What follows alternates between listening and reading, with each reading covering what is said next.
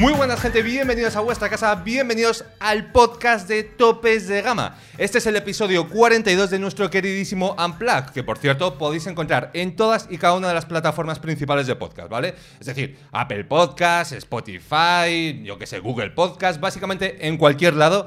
Esta intro yo sé que es muy larga, Yauma, no te preocupes No que todavía queda. No, no pasa nada. Y también nos podéis encontrar en nuestro canal de YouTube, en el de Topes de Gama Unplugged, donde subimos cada viernes el episodio completo, además de una pildorita cada día, pues con las noticias más relevantes, ¿vale? Dicho esto, también recordaros que nos podéis encontrar en Twitch, porque además de escuchar nuestras melódicas voces, también podréis ver nuestros bellos rostros, ¿vale? Hoy es jueves 30 de septiembre de 2021, yo soy Antonio Gu y me acompaña Jaume Laoz. ¿Qué tal? ¿Cómo muchas estás? gracias, Antonio. ¿Cómo proyectas la voz, eh? Eres, eres un titán como yo, eh. Ya ves, o yo sea- creo que somos las dos personas que más proyectan la voz de esta oficina. Ya, pero es que no sé si es algo positivo, te diré. Eh, bueno, yo no digo que sea positivo, es simplemente algo que nos define. O sea, yo te digo que ya cuando hago las- los vídeos de topes de gama plus, eh, me da la sensación de que oigo el eco todo el rato. ¿En serio? Sí. Tienes que bajar el micrófono más. Últimamente lo estoy bajando un punto más. Uh. O sea, últimamente lo estoy bajando un punto más de decir, vale, o sea, se me está yendo un poco de las manos. Y cuando intento controlar mucho el tono, me noto que en el vídeo no estoy igual. O sea, no estoy en plan bien. O sea, noto que. No, no, no, hay que ponerse eh, Claro. eufórico y Claro. espídico. Bueno, estoy muy bien, Antonio, con muchas ganas de hacer este podcast. Hoy vamos a hablar de cosas muy relevantes, ¿eh? Como los Pixel 6, aunque no esté aquí Miguel, eh, le hará ilusión saber que hemos hablado de los Pixel 6. Además, hay buenas noticias, parece ser, ¿eh? Al menos los rumores pinta de que sean teléfonos un poco más económicos de lo que podíamos Sí, pensar. de hecho, o sea, mm, grata sorpresa si se confirma, pero bueno, además de eso tenemos noticias básicamente de todo tipo y yo estoy seguro de que una de las noticias que te traigo, bueno, había una mejor aún, te diré, que te iba a emocionar más con una cámara que se desmontaba, con imanes que he dicho yo, a ver, no la voy a meter ni de coña hoy, o sea, es que paso. Eh, pero la noticia de Amazon, yo creo que también tiene su aquel. ¿no? Me ha molado, me ha molado, me ha molado. ¿Te ha molado? Bueno, pues sabes, Jaume, lo que toca antes de empezar con las noticias. Ya, ya lo sé, ya lo sé. ¿Verdad? Hay efeméride también. ¿Tienes ganas? Eh, no, ninguna. ¿Por qué no? Porque no me gusta la efeméride, me parece que está ahí metido con calzador, eh, normalmente son cosas poco relevantes, a, a veces no coincide ni el día, así que no coincide ni el día. No, no, te, te adelanto ya No me digas que no coincide el te- día, No, ¿eh? te, no, te- te digo ya que no coincide el día. Vamos, te lo digo ya, vamos. ¿qué clase de efeméride Es es que esa? casi no me coincide ni la semana, te diré. O sea, que ese es el Al nivel. menos te coincide la estación del año. Sí, me coincide el mes. Vale, ¿Sabes? bueno. Eh, y bueno, yo creo que con eso es suficiente, pero sí que te diré que creo que esta efeméride es bastante relevante porque es que el 27 de septiembre, es decir, este lunes pasado, se lanzó Google, que creo que te sonará, ¿no? El motor de búsqueda más usado del mundo. ¿Qué te parece? Bien, muy bien, la verdad que... ¿Cuántos años has dicho? Pues estamos hablando del 1998. 98, o sea, 21, 23 años, ¿no? Estaremos hablando, ojo, ¿eh? 23 añiñitos que cumple Google. ¿Dónde estabas tú con 23 o hace 23 años? Eh, ningún sitio bueno, la verdad. Eh, no, no me acuerdo, no sé. no, sé. no eras tan mayor como para estar haciendo. No, yo era un crío, tenía 3 años apenas, hace 22. ¡Eh! No ha colado, no ha colado, no ha colado. Bueno, en fin. Que a lo que voy, que mm, me parece una buena efeméride. Eh, me parece que en la pantallita pequeña de Twitch sigue saliendo una movida. Y eh, os invito a que busquéis en YouTube, en YouTube, porque hay vídeos muy interesantes de las primeras oficinas de Google, cuando apenas eran un puñado de empleados, es decir, igual eran siete u ocho, eh, vídeos caseros del, del primer tío de recursos humanos que trabajó en Google, ahí con Larry Page y Sergey Brin trabajando eh, en una casa ahí en, en Silicon Valley, y la verdad que es muy significativo, ¿eh? Y pensar que de esto apenas han pasado poco más de 20 años es una auténtica locura. El otro día hablábamos de Xiaomi, que tiene 10 años de vida. ¡Qué locura! Pero es que Google, bueno, vale que tiene, tiene más del doble, pero es que, que en 23 años hayan construido el imperio que es Google, o sea, es algo inimaginable. Sí, la verdad es que sí. O sea, yo me acuerdo del vídeo que comentabas antes y, luego me ha venido ese flashazo a la memoria de cuando contabas lo de cómo empezó Amazon, ¿no? O sea, son como. Eh, yo entiendo como las historias que son ejemplo y sin duda alguna Google entra dentro de ello. Sí que quería hacer mención a que, oye, más allá de Google, que obviamente ha tenido sus grandes e- éxitos, también ha tenido algunos fracasos, algunas cosas raras que no les han terminado de funcionar, como por ejemplo eh, Google Plus, ¿no? Esa red social que se sacaron un poco de la manga y que luego pues dijeron, mira, mm, vamos a hacer así, vamos a empujar un poquito debajo de la alfombra y que desaparezca. Sí, hombre, evidentemente como gran compañía pues van a todos lados, han comprado muchas empresas, han lanzado muchos proyectos, algunos han salido bien y otros han salido mal, pero hombre, yo creo que en general la historia de Google es una historia de éxitos, sobre todo en cuanto a los servicios. Servicios como Google Maps han cambiado el mundo a un nivel que no nos podemos imaginar. Eh, Gmail es algo brutal. YouTube, no estaríamos aquí si no existiera YouTube, ¿no? O sea, realmente es una gran cantidad de servicios que muchos de ellos ni siquiera lo arrancaron ellos, sino que los compraron. Por ejemplo, YouTube es Eso uno de los es. servicios que compraron, pero otros sí los arrancaron, eh, digamos, ellos directamente. Yo he tenido la gran suerte de acudir varios años seguidos a las oficinas de Google, de ver eh, Google Plex por dentro, de ver a los empleados, dónde comen, dónde trabajan, de ver incluso eh, Google X que es un departamento donde no suelen entrar periodistas, donde se, se muestran los nuevos proyectos de desarrollo de cara a futuro. Ahí, por ejemplo, vi un dron de reparto ya hace tres o cuatro años, vi, vi el coche autónomo que tienen de... no me acuerdo el nombre, pero, pero la verdad que me parece que es una auténtica locura y nada, eh, felicidades a Google. Eso es, felicidades a Google y ya habiendo visto la efeméride, toca empezar con las noticias, ¿vale? Vamos a empezar con una noticia que es la que te comentaba antes, que sé que te va a gustar, y es que esta semana hemos tenido una presentación de Amazon en la que han presentado, pues obviamente, bastantes productos muy orientados a la domótica, pero hoy en concreto quiero que veamos uno y me acabo de dar cuenta de que tenemos incluso un vídeo. ¿Qué me dices, Antonio? ¿Qué de, me de dices? hecho, es el Amazon Astro. Y todos me diréis, bueno, Antonio, ¿qué es esto del Amazon Astro? ¿Qué, qué- qué- qué estás trayendo hoy aquí? Que no está Miguel y te estás descontrolando. Bueno, pues esto es Amazon Astro, básicamente. Una especie de robot con tres ruedas con una pantalla por cabeza que básicamente... em, a ver, no quiero sonar El mal. futuro pero va a ser que- maravilloso, Antonio, ¿eh? El futuro pinta muy bien. Si ahora mismo das una máquina del tiempo, igual me voy a 1980, ¿eh? También te lo digo. A ver, Para volver a empezar. Vamos a explicar que. em, sea, yo personalmente le veo que no tiene utilidad, ¿vale? Y yo sé que tú no te has leído la noticia. Entonces, te voy a explicar cómo te lo vende Amazon. Muchas gracias, Antonio. A ver, el caso es que Amazon Astro. Yo te digo que a este perrete, Pero que ¿por qué sí. le llamas perrete? Es que lo llevo pensando un rato. a este, sí, sí, yo lo agredía un poco. No empecemos. No, no quiero abrir. Yauma, basta. O sea, primer aviso. Yo, un poquito de violencia ejercía. Mira, Yauma, por favor, que tiene una cámara. O sea, que tiene una cámara periscopio. O sea, es que te tiene que gustar. Es que no te puede no gustar. Futuro maravilloso, ¿eh? Lo que nos espera. Bueno, os voy a explicar un poco lo que hace este Amazon Astro. Y es que básicamente es una especie de robot con tres ruedas con una pantalla en la cabeza, ¿vale? Este robot lo que lleva es integrado una serie de dispositivos como por ejemplo la cámara y es capaz de integrar órdenes con Alexa para poder pues eh, servirte, ¿no? De alguna u otra forma. Entonces imagínate que tú en tu mansión Vale. oyes un ruido en la decimoctava habitación y tú dices, hombre, no me voy a exponer yo eh, a un riesgo. Es decir, lo lógico es, si tuviese aquí a Alberto de Quinto, le enviaría a él y ya está, ¿sabes? Por Alberto. Bajas prescindibles, o sea, para eso están los soldados. Pues en vez de eso, puedes comprar un Amazon Astro y decir, Amazon Astro, ve a la decimoctava habitación e investiga. Y él irá ahí, pip, pip, pip, pip, sacará su periscopio y te lo mostrará en tu móvil. Una bestia. ¿Cómo te quedas? Eh, No te convence. No, no sé cómo. Es que, ¿sabes qué pasa? Me recuerda a un robot aspirador. Entonces me está dando un poco de perecita. Porque veo que va a la base a cargarse, tal, va ahí dando vueltecitas por el suelo. Creo que esto em, queda mejor en vídeo de lo que va a ser en realidad. Así te lo digo, Antonio. Eh, no lo descarto como concepto de futuro, en el sentido de el Amazon Astro 7 puede estar muy bien, pero el Amazon Astro 1 me parece que va a ser un cacharro que va a ir dándose golpes por la casa, que va a ser poco útil y que va a rivalizar con el perro de Xiaomi.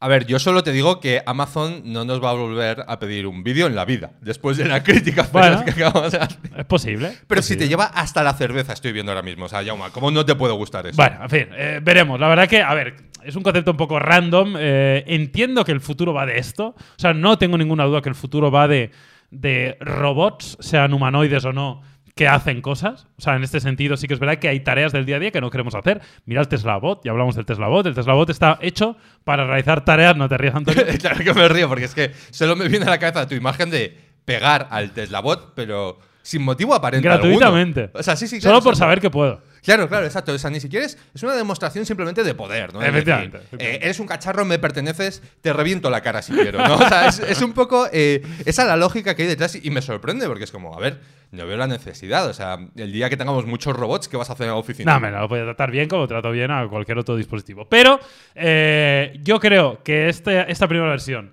del perrete de Amazon eh, lo veo complicado. Pero entiendo que es un concepto que evolucionará positivamente y que va a formar parte y realidad de nuestras vidas. A ver, la verdad es que es cierto que, a ver, ya bromas aparte y dejando un poquito eh, ese tono más jocoso, eh, parece ser que este robot, pues hombre, sus utilidades están bastante limitadas, ¿no? Un poco lo que te contaba antes, esa capacidad de responder a órdenes eh, nivel Alexa, o que en este caso, por ejemplo, ciertos servicios de Amazon para cuidar o para vigilar, entre comillas, a personas mayores, ¿no? Mira, esto va a sustituir, por ejemplo, a las cámaras IP. Sí, claro, algo de este estilo sí. Eso Una, sí cámara. IP tú la pones en un sitio, como mucho la puedes oscilar un poco, pues esto es lo mismo, pero además tiene ruedas y se puede mover. Y tiene cara. Y tiene cara y con suerte, si además succiona por debajo, pues ya tiene robot aspirador también. Vale, vamos a tocar un tema que me parece relevante. Es, eh, Jauma, cuéntanos el trauma que tienes con los robots aspiradoras. Es decir, ¿qué pasó? no, no, ¿Te, te ningún- atacaron? ¿Se juntaron varios y por eso le tienes ir a los robots? Ningún trauma, ningún trauma, pero ¿Entiendes un Tesla bot como la fusión de varios robots aspiradora o algo así? probablemente es la evolución de un robot aspirador.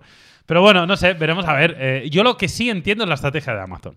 Es decir, la estrategia de Amazon de llenarnos la casa de cacharros eh, sabe que al final es, un, es, es casi un, un activo que tiene en casa de cada uno para poder monetizarlo de muchos modos. O sea, tontos no son. O sea, de hecho, la estrategia de Amazon ha ido cada vez más para allí. Es decir, en España no, pero en, en Estados Unidos el Prime hace muchas cosas. Eso es. El Prime, eh, por ejemplo, vienen, te instalan una cámara en casa y el repartidor tiene una llave inteligente, abre tu puerta, pero como hay la cámara estás tranquilo porque ves que el repartidor no ha entrado en tu casa. Eh, bueno, y así una infinidad de cosas. El propio Twitch, ¿no? Que, que es de Amazon. En este caso que tienes un- una suscripción de Twitch con Amazon Prime, etcétera, etcétera.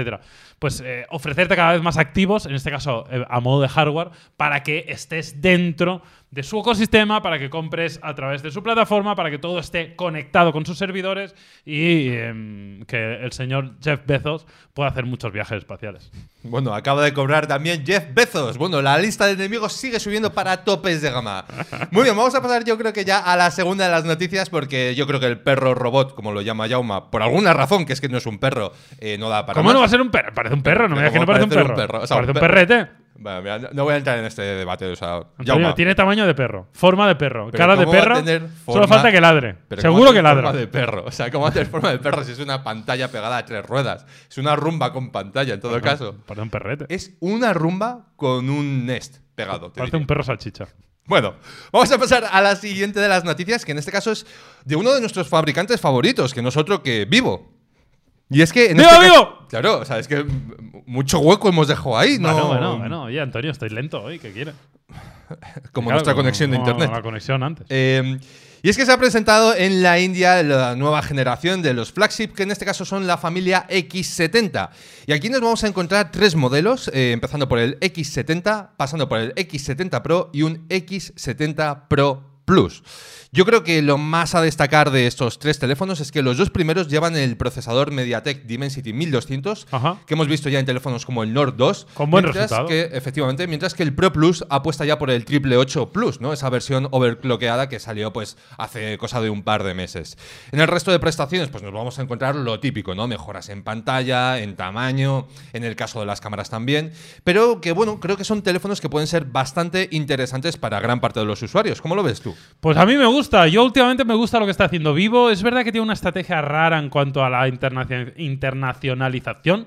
Por ejemplo, en España no suele llegar con productos de muy gama alta, porque ellos mismos lo dicen. Dicen, oye, no tenemos imagen de marca suficiente como para vender teléfonos de 1.200 euros. Lo podemos hacer en China porque nos conoce todo el mundo, pero aquí en España todavía no. Con lo cual es un proceso poco a poco de ir dándose a conocer, cosa que ya están haciendo, patrocinando cosas tan importantes como la Eurocopa, ¿no? Al final es un trabajo de imagen de marca para poder vender teléfonos más premium. Pero en este caso, a mí, en general, el resultado de los teléfonos Vivo ha sido bastante bueno. Me gusta habitualmente su diseño, en cuantas especificaciones suele ir alineado en lo que ofrece al mercado y se suelen diferenciar un poco. Últimamente lo estaban haciendo bastante por las cámaras. Recordemos el gimbal integrado, que era algo bastante diferencial y que creo que fueron los primeros en integrarlo, al menos de este modo, y creo que ha aportado un cierto valor. Y estos X70, pues tienen muy buena pinta. A mí el diseño me mola, specs muy bien. Eh, habrá que ver eh, las diferencias ¿no? que podemos tener entre este MediaTek y el, y el Snapdragon 888 Plus, con lo cual, ojo, porque esto es flagship al máximo nivel, veremos si llega a España. Y luego, por el resto, muy buenas especificaciones, la verdad, buena resolución por la pantalla, eh, tasa de refresco muy alta, 120 Hz que tenemos para los tres dispositivos, buenas configuraciones de memoria, tanto de memoria RAM como de almacenamiento, buenas tecnologías de batería, con 50 vatios para el más top y 44 para los otros dos. En principio las cámaras tienen muy buena pinta también con sensores ISOCELL bastante buenos. Bueno, mm, ganas de probarlo. La verdad que pintar pintan bien. Sí, la verdad que yo me pasa un poco como a ti, ¿no? Que entiendo que ese arranque en ciertos mercados concretos se debe a una estrategia a nivel de empresa. Así es. Eh, pero claro, o sea, eh, llama la atención porque aquí, por lo menos en España, yo creo que es un fabricante que está cogiendo cada vez más peso, ¿no? O sea, lo comentabas tú, oye, cada vez patrocinan cosas más grandes y al final eso, quieras que no, pues te acaba sonando, ¿no? O sea, queda en la retina. Dicho esto, estos teléfonos, pues básicamente a mí me parece un salto bastante grande de encontrarnos eh, esos dos primeros modelos con un Dimensity 1200 Ajá. que ha dado muy buen resultado, pero es cierto como que lo veo como, joder, eh, a lo mejor eso es una gama más media, alta tal vez, y luego de repente tienes un procesador que pertenece a los super flagship. Entonces, no sé, me da la sensación Yo creo de que no hay tanto. vacío, yo ¿no? creo, ¿eh? Eh, Habría que comprobarlo. Yo creo que no hay tanto salto en- entre un Dimensity 1200 y un Snapdragon 888. ¿eh?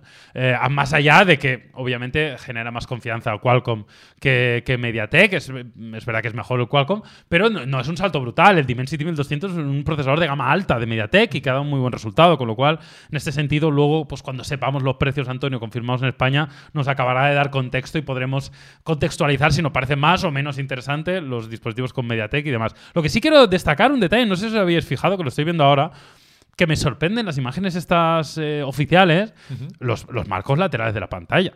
O sea, ¿esto qué es? O sea, yo quiero ver esto en persona. Porque a mí me suena. desde- o sea, es que aquí o sea, aparecen los marcos más finos de la historia de la humanidad. Que no lo dudo, porque los, los diseños de vivo suelen ser bastante trabajados. Pero no sé, igual es un poco la imagen que se han venido muy arriba. ¿eh? Sí, porque mira, de hecho... Supongo eh, que la pantalla es curva y eso hace que puedan hacer la imagen un poco más así, ¿no? te sabría decir, porque mira, en el Vivo X70, por ejemplo, sí que vemos una cosa mucho más tradicional, una pantalla plana con sus marcos correspondientes, pero es verdad que en las versiones un poquito más eh, top, sí queda esa sensación de decir, bueno... Yo eh, creo que es porque tiene curvatura en pantalla y al hacerlo en un, en un plano así tan cenital, pues pueden hacerlo así y parece que los márgenes no existan casi. Bueno, a ver, se han puesto guapos, por supuesto, para la imagen de, marca, para la imagen corporativa. Y también un poquito por completar, ¿no? Os comentaba al principio de la noticia que el lanzamiento se había producido en India, pero que pronto llegarán a países como Tailandia, Malasia, Taiwán o Emiratos Árabes Unidos. Obviamente de España ahora mismo no hay noticias algunas. Y otro detalle que me ha parecido bastante importante es que integra un chip que se llama eh, ICV1. Es Imagine, Imagine, es que está muy... Ah, no, Imagine, imagine. Claro, pensaba, digo, está mal escrito. No, no. No. Es que Antonio no sabes leer. Eh, Imagine Chip V1, ¿no? Que básicamente es un chip o un procesador que está destinado a la mejora de la fotografía, ¿no? En este caso, pues, reducir el ruido de las fotos y demás eh, tipos de soluciones para mejorar aquellas imágenes que estés capturando. No sé si tú tienes un recuerdo más o menos de qué tal fue la generación anterior en ese ámbito. Muy bien. Y si realmente, oye, crees que le va a dar para competir. No es el primero que hace un chip específico para la fotografía, eso lo llevan haciendo ya varios terminales, recuerdo los Pixel creo que fueron de los primeros, pero no es, eh, no es el primero. Y en general la fotografía estaba a un muy buen nivel en los X60, la verdad que a mí me gustó mucho. eh, no sabría decirte exactamente en qué posicionamiento estaría en su gama, pero estaba en la parte alta. Tenían sobre todo pues este punto diferencial también con el gimbal y tal, pero en general las imágenes eran de buena calidad, todos los sensores se comportaban bien, o sea que yo espero grandes cosas por parte de Vivo, ¿eh? que, que yo creo en Europa, en Latinoamérica, todavía no nos hacemos a la idea de quién son, pero es que claro, son una compañía que tiene un músculo tanto financiero, de I D, de desarrollo de producto, de cuota de mercado en Asia, que, son un monstruo. Con lo cual pueden hacer cosas muy chulas como, como lo que pinta que son estos X70. Habrá que probarlos, claro. Sí, de hecho creo que es eh, cuarto fabricante en China, si no me equivoco. Entonces, bueno, al final y al cabo, yo creo que será cuestión de tiempo que lo veamos mucho más presente pues, en todos los comercios fuera de mercados chinos. Dicho esto, yo creo que podemos pasar ya a una de las noticias más relevantes de esta semana, que no sé si te has leído o no. Sí, claro, yo me lo he leído todo, Antonio. No, no, pero honestamente porque básicamente creo que podemos plantearlo de una forma de, oye, Jauma, ¿tú qué precio crees que van a tener los Pixel 6 y 6 Pro? Pues según la noticia, la cual me he leído en 2,3 segundos, eh, creo que ponía algo así como 649 dólares. Eh, al menos en el Pixel 6, creo. ¿Correcto? Euros. Euros. Ah, euros, ya. Euros, Uh, eran en euros uh, mama, ¿eh? Es que a mí me parecen demasiado optimistas. Bueno, aparte de confirmar o de apuntar a que el 19 de octubre veremos estos nuevos teléfonos de Google, Vale. comentan que el precio de partida para el Pixel 6 va a ser 649 euros Vale. y para la versión Pro 899 euros. Nada mal, ¿eh? Demasiado bien, te diría yo. ¿eh? Demasiado bien, pero bueno, bienvenido o sea. Hombre, encajaría, mira Antonio, encajaría ¿Tú desde la perspectiva de, encajaría con la noticia de que el procesador no es tan gama alta como nos pensábamos, sino que es un procesador obviamente top, en este caso este, este nuevo procesador, pero que no es lo más flagship del mercado, entonces por ahí se podrían haber ahorrado unos euretes y encajaría también con la estrategia de Google de vamos a hacer algo disruptor, diferente y vamos a romper con las políticas que teníamos. Procesador nuevo, diseño nuevo, política de precios nuevo, o sea, un posicionamiento radicalmente distinto a lo que estaban haciendo con hasta ahora con la gama Pixel, con lo cual a mí, obviamente, eh, Ojalá sea así. Eh, también me parece que son demasiado buenas noticias, pero eh, yo confío porque, bueno, encajaría un poco en esta estrategia. Bueno, la verdad que es cierto que es sorprendente y por lo menos a mí me resulta extraño, pero también es plausible, ¿no? Porque, por ponerlo en perspectiva, se habla de que en su momento, por ejemplo, el Pixel si no recuerdo mal, salió por 629 euros, ¿no? Entonces, ese Pixel 6 estaría 20 euros por encima a nivel de posicionamiento. Y luego, por otro lado, tomando como referencia el Pixel 4 XL, también salió a un precio de 899 euros. Algo que dentro de lo que es el mercado actual, hombre, yo creo que sí, tiene un precio elevado, pero parece más que razonable y que creo que puede hacer que sea una de las grandes alternativas y de las grandes sorpresas para este año 2021, ¿no? Porque entre el chip Tensor, Android 12 y demás, parece ser que es un teléfono que va a ser muy, pero que muy prometedor.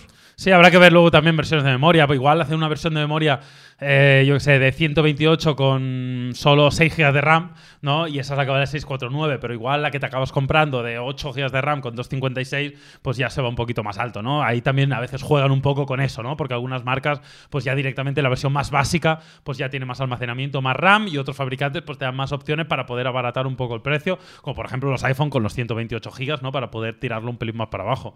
Pero bueno, yo, a mí me parecen buenas noticias, me parece buena pinta, creo que la nueva estrategia de Google es interesante porque rompe con lo, con lo que estaba haciendo últimamente, que creo que no lo camino a seguir. A mí el diseño me gusta mucho. Hay gente que dice que es feo. Yo, a mí, honestamente, me parece precioso, la verdad. Eh, y creo que lo puede petar. Yo estoy muy ilusionado, de verdad, con ganas. A ver, fue, fue contigo, yo creo, cuando hiciste la comparación de que eh, Google le querías como a un hijo tonto. ¿Puede ser? Eh, no recuerdo haber dicho esto, pero sí, es un poco así. O sea, es del rollo amor incondicional hay. O sea, al final Google es, parte de nuestras vidas. Sin Google este proyecto no sería posible. Sin Google no existiría Android. Sin Google no habrían la mayoría de los servicios que usamos en nuestro teléfono móvil. Es imposible no querer a Google. Pero cuando tú quieres mucho a alguien y te decepciona, te duele. cuando a ti alguien no te importa, pues si te decepciona, ah, te he matado, ¿qué más me da? ¿Sabes? Pero cuando tú quieres a alguien y te decepciona, te duele en el alma. Entonces eres más crítico. Bueno, pues menos mal, la, última vez lo recuerdo que se complicó mucho más esta analogía y acabó con violencia. el niño Sí, sí, sí. Lo recuerdo mucho más de pegar, violencia, rollo Tesla bots. O sea, todo, todo muy bizarro fue en ese momento. Bueno, habrá que esperar al día 19 de octubre, que realmente es que no queda tanto, quedan tres semanas, si no me equivoco. Sí, sí, sí. Y en ese evento en el que presuntamente se presentarán los Pixel 6, esperemos que nos confirmen precios, disponibilidad y también a ver si hay alguna sorpresa como los Pixel Watch. Que oye, han quedado un poco ahí en el olvido, todo hay que decirlo. Eso es verdad. Bueno, vamos a pasar, aprovechando un poco que estamos hablando de Google, con una noticia que, y aquí voy a ser brutalmente honesto, hice un vídeo para topes de gama plus que no ha visto ni Dios, ¿vale? Entonces, yo en mi cabezonería he dicho, pues lo voy a traer aquí de vuelta. Me parece bien, Antonio. O sea, porque ya me he calentado y he dicho, mira, esto me parece ¿Por qué no lo han visto? Pues no, no lo sé, no lo sé. O ha gustado. No, o sea, claro, que prefieren ver al, yo que sé, a DJ Mario abriendo sobres y no puede ser esto. Eh, Menudo podcast nos está quedando. está cobrando Jeff Bezos, DJ Mario, no sé qué. Está aquí todo. todos los grandes. Sí, sí, vamos, parecemos Florentino ahí rajando del uno, del otro, el de la moto. Pues para Florentino el otro, el otro directo. bueno, a ver, el caso es que eh, se han filtrado imágenes de Android 12.1 y todo el mundo me dirá, pero Antonio, si Android 12 todavía no está disponible. Bueno, ¿y qué? Da igual, nosotros somos punta de lanza. El otro día hablamos de los iPhone 14, Antonio, o sea que aquí, aquí todo vale, ya sabes, ¿no? Tienes, tienes toda la razón, Jaume, tienes toda la razón. Y lo relevante de esta nueva versión, más allá de que, oye, digas, pero ya están trabajando en esto y está tan nueva versión tan final, es que se han mostrado imágenes de lo que todo apunta a ser una interfaz para dispositivos de doble pantalla. Y esto, pues uh. hombre, sumándolo un poco tal vez a toda esa rumorología que ha habido sobre el plegable de Pixel, de Google mejor dicho, pues parece que la cosa va cogiendo forma, ¿no? Por ejemplo, os estoy mostrando una imagen de cómo sería ese panel de ajustes rápidos junto con las notificaciones, en las que se aprovecharían, digamos, las dos hojas del teléfono. Y lo mismo nos pasaría, por ejemplo, en los menús de navegación o en la forma de, interactuar pues, con otras partes del sistema operativo. Pero donde más se ve y esto quiero que lo veas, a ver si es aquí, que no me acuerdo ya de esta noticia.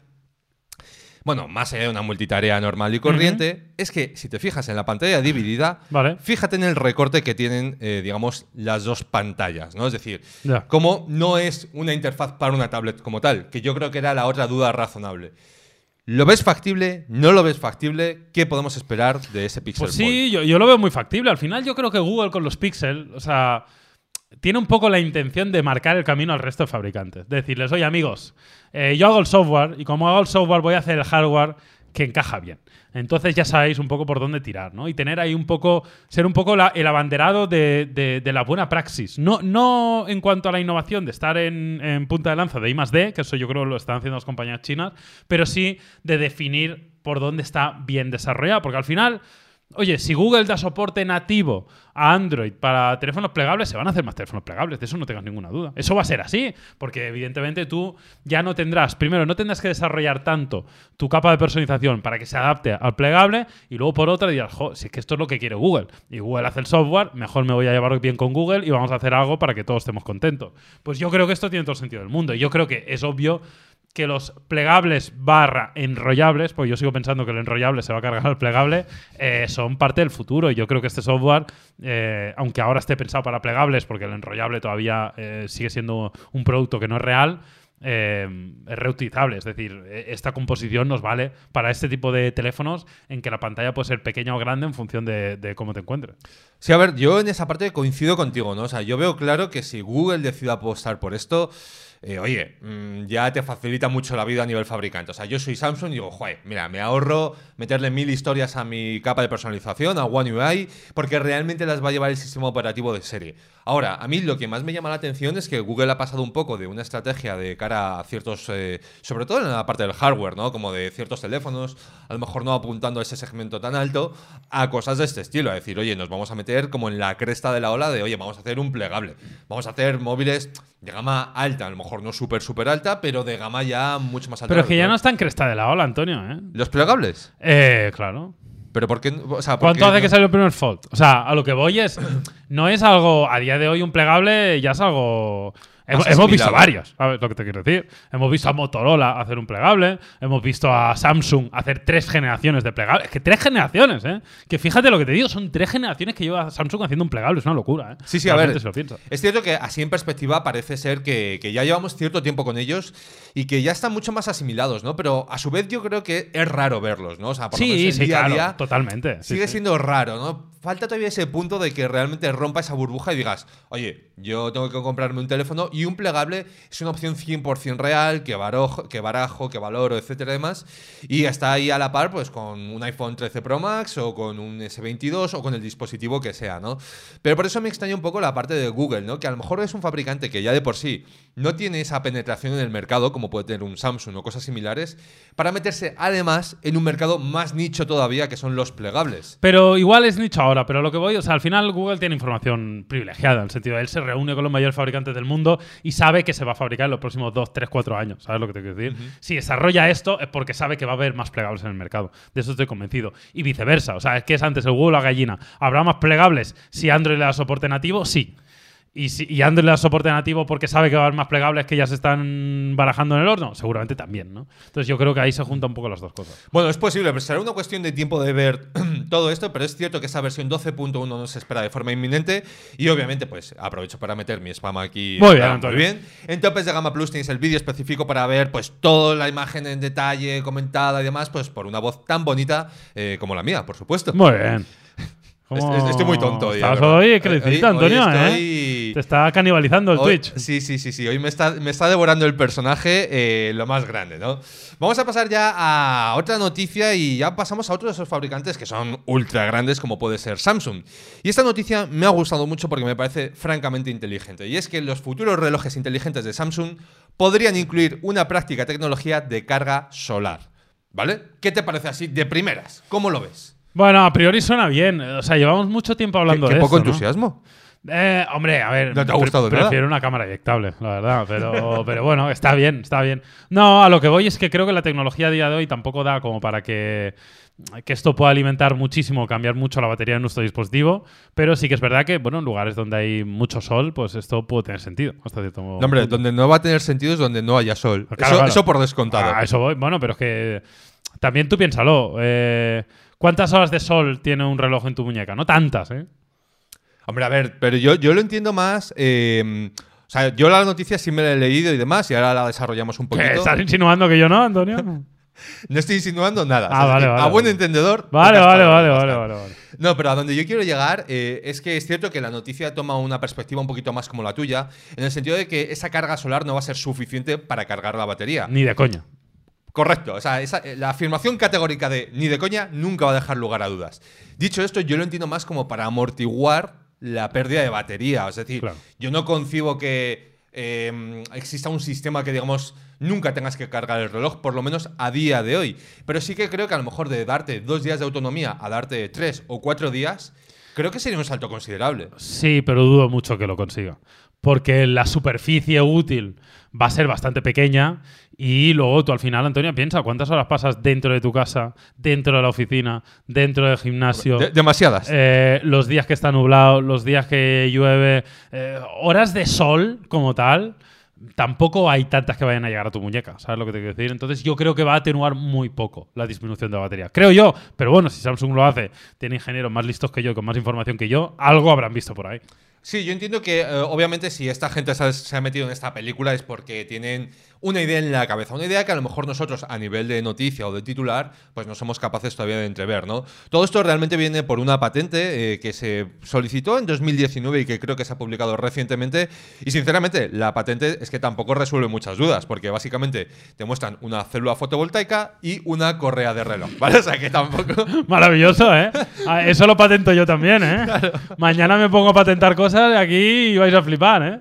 Hago dibujito, flechita, dibujito. A ver, yo diré que me he quedado exactamente igual cuando he visto la foto. He dicho, bueno, eh, ¿qué está pasando aquí? O sea, las patentes yo las recordaba algo más específicas.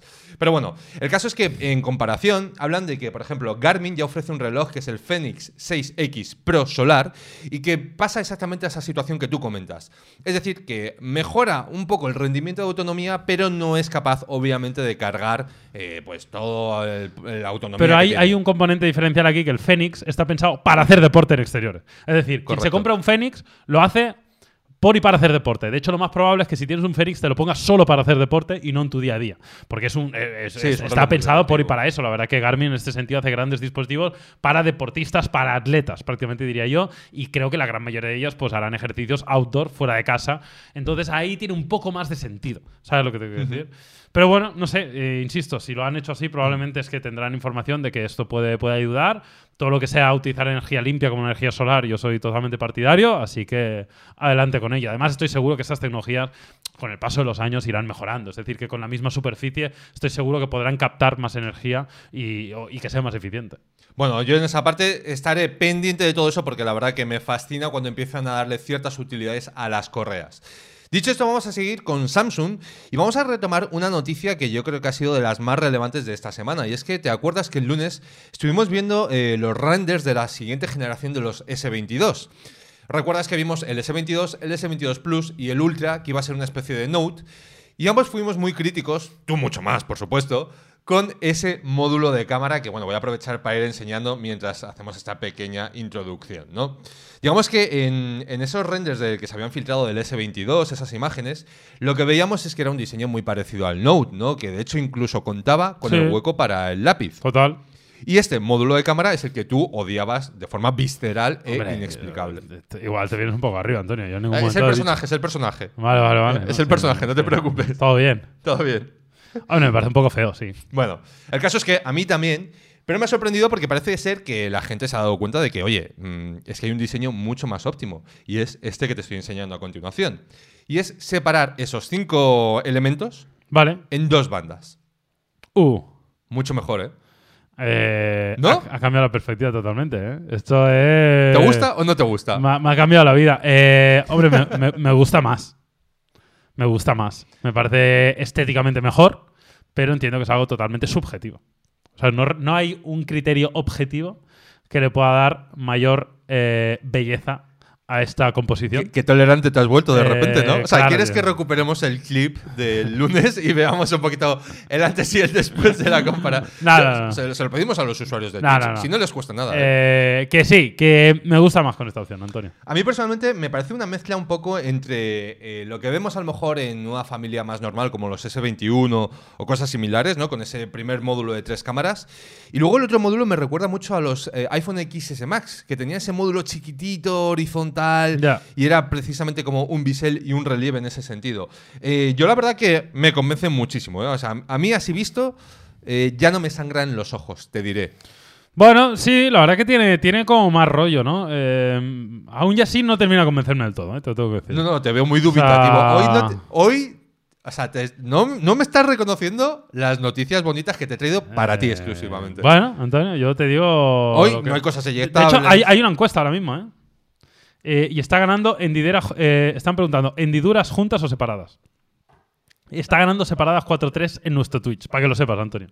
Eh, he tenido que pensar la respuesta de hendiduras juntas o separadas. O sea, me ha costado procesarlo porque estoy ya tan metido en la belleza de este S22. Vale, a ti te Ultra. gusta así. Tú así lo compras. Me, me parece notablemente mejor que lo que Vale. había antes. O sea, Vale, lo de vale. antes Vale, me vale, vale, parecía- Vale, vale, vale. No, hace falta decir más. Yo estoy de acuerdo también. Me gusta más separado que junto. Bueno, Eh, aún y así sigue sin parecerme el diseño más bonito del universo. el del teléfono como tal, dices. de- sí, en general de teléfono, pero especialmente de las cámaras. Hombre, pero yo creo que. Hombre, el teléfono por delante está bien, está muy bien aprovechado, bonito y tal, pero por detrás un poco. Pero el teléfono yo lo veo muy, pues como, como me imaginaría precisamente un Note, ¿no? Es decir, eh, Sí, sí, sí. Pero eh, me refiero específicamente a los módulos, ¿no? Que creo que es lo que termina ensuciando un poco el, Sí. el diseño. Por delante sí que es bonito, es planito, el agujero en pantalla se ve muy pequeño. O sea, que guay, pero los módulos de cámara, bueno, no me terminan de convencer. Dicho esto, ¿cuántas veces hemos dicho esto y luego teniendo el teléfono en mano nos acostumbramos? Pues un montón. Sí, la verdad es que sí. O sea, una cosa es como lo vemos aquí en renders, que además hay que partir de, de la base de que estos son unas filtraciones, que son imágenes no oficiales y que realmente de aquí a su fase de producción entendemos que puede haber todavía correcciones a nivel de diseño, ¿no? O sea, pero en esa parte, a mí, más allá, digamos, del módulo de cámara, que tal vez es lo que tú dices, la cosa que más puede ensuciar todo el diseño, o sea, yo creo que esto es como todos imaginaríamos un Note en 2022, que sería el lanzamiento de este nuevo dispositivo. Bueno, Veremos a ver, ya no queda mucho. Esto se supone que saldrá para principios de año, así que probablemente en enero veamos estos nuevos S22 y veremos si la acompaña este, llámese S22 Ultra, llámese S Note, o llámese como quiera. Bueno, te diré, por cerrar un poco este tema, que ha ganado eh, la opción en nuestro Twitch de hendiduras separadas. Muy bien. Entonces, bueno, parece ser que. Pero no ha estado tan. Yo pensaba que iba a estar mucho más clara la votación, pero parece ser que no. Bueno, se ve que hay Bueno. mucha gente con mal gusto. ¿Qué Para se le va a gustos colores, Antonio. Eh, vamos a pasar ya a la última de las noticias de este podcast, que mira, más o menos no está yendo tan mal como, como parecía al principio.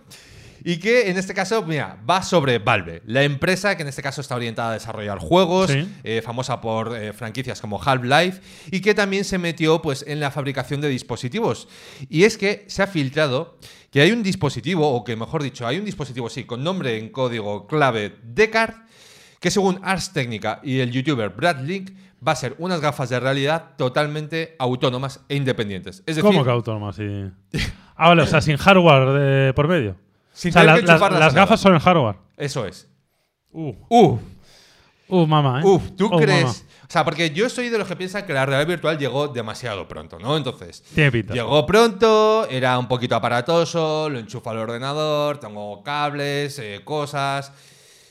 Pero si todo lo llevas en las gafas. No es mala idea. O sea, eh, lo que está claro es que la realidad virtual llegó un poco que parecía que se iba a comer el mundo, especialmente en el sector del videojuego, y coincidiréis conmigo que no ha pasado eso.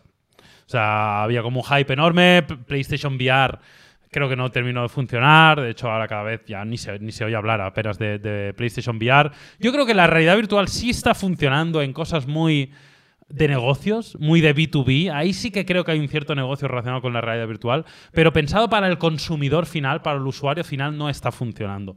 Y yo creo que los motivos son varios, pero uno de ellos tiene que ver con lo aparatoso que es muchas veces todo lo que tiene que ver con realidad virtual. Las gafas, los cables, el, el ordenador muy potente, la videoconsola, no sé qué son muchas cosas, ¿no? Entonces, yo que, que, Valve, que es una compañía que está haciendo las cosas muy bien en general, pues apueste por unas gafas que tienen el hardware integrado, creo que al menos reduciría uno de los inconvenientes claros de la realidad virtual. Entonces, bueno, por aquí mmm, suena interesante.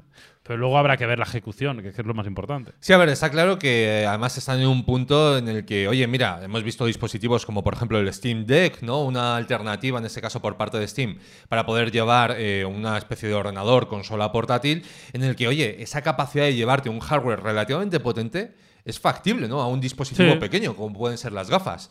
Pero un poco a colación de eso, eh, me venía a la memoria todo el proyecto de Google con Google Glass, ¿no? Un proyecto en el que sobre el papel eh, las gafas estaban bien diseñadas, eh, debían de ser relativamente cómodas y oye, tienes el apoyo de Google detrás y aún así no arrancó. De hecho, creo que vosotros las probasteis. Sí, sí, nosotros analizamos. Lo que pasa es que es un concepto diferente, ¿no? Porque Google Glass estaba más orientado a la realidad aumentada, ¿no? O sea, a unas gafas de llevar en el día a día, ¿no? En las cuales tú puedas ver cierta información proyectada. Esto entiendo que va más hacia la realidad virtual, de evadirte en un mundo virtual, ¿no? Que puedas jugar o que puedas hacer lo que quieras, ¿no? Creo que son conceptos diferentes, pero creo que ambos llegaron muy pronto y están todavía por desarrollar. Yo no tengo duda, ¿eh? De que tanto la realidad virtual como aumentada eh, eh, estarán presentes en nuestro día a día, seguro. Porque, porque especialmente la aumentada, te diría. Porque la, mira, la virtual está, bueno, también, pero está más relacionado con el ocio, bajo mi punto de vista.